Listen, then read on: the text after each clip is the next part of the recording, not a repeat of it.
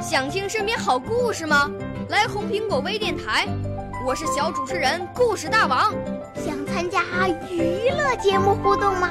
来红苹果微电台，我是小主持人开心果。想来我们新闻现场吗？来红苹果微电台，我为你做直播报道。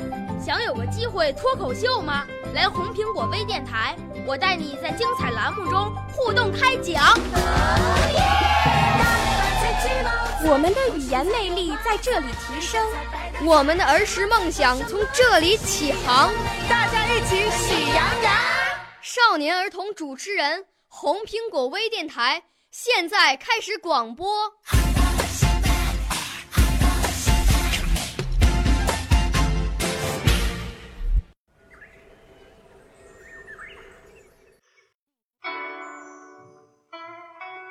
画龙点睛。南北朝时期的梁朝，有位著名画家叫张僧繇，皇帝经常让他给新盖的寺庙作画。传说有一年，张僧繇在金陵安乐寺的墙壁上画了四条龙，这些龙画得惟妙惟肖，栩栩如生。好像活的一样，游人纷纷前来观看，赞不绝口。大家觉得美中不足的是，这四条龙都没画上眼睛。于是大伙儿请求张僧繇把龙眼睛点上。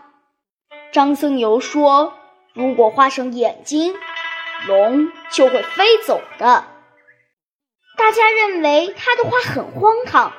根本不相信。有人请求道：“你说的太玄了，请你给龙画上眼睛，让我们看看吧。”大家一再要求，他推辞不了，只好挥动画笔，把其中两条龙的眼睛画上。他刚刚画完，突然电闪雷鸣，风雨交加，两条龙撞毁墙壁，腾云驾雾，飞向。苍天，而没有画上眼睛的那两条龙，依然留在墙壁上。少年儿童主持人，红苹果微电台由北京电台培训中心荣誉出品，微信公众号：北京电台培训中心。